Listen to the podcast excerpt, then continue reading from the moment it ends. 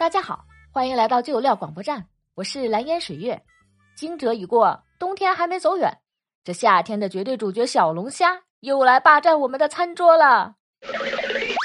近日小龙虾上市，等着抢头鲜的上海虾粉们已经摩拳擦掌。尽管小龙虾一斤卖到了一百五十元，但仍然预定紧俏，一虾难求。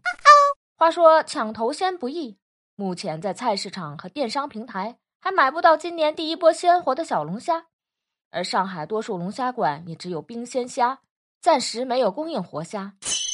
那么我们什么时候才能实现鲜活的小龙虾自由呢？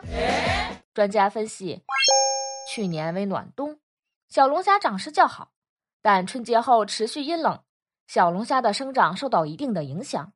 现在全国小龙虾的养殖仍然以稻田虾为主。从目前情况看。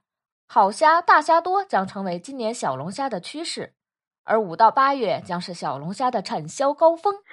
唉，看来资深吃货水月还要耐心的等上两个月，才能自由的吃小龙虾。